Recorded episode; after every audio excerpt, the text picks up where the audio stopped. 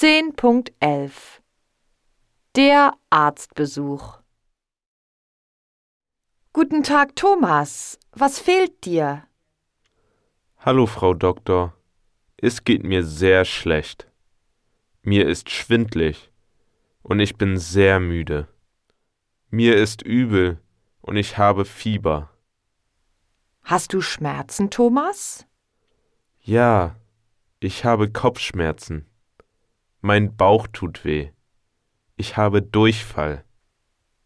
Du hast Grippe. Was soll ich machen? Du darfst nicht in die Schule gehen. Du musst viel Wasser trinken. Und du sollst im Bett bleiben.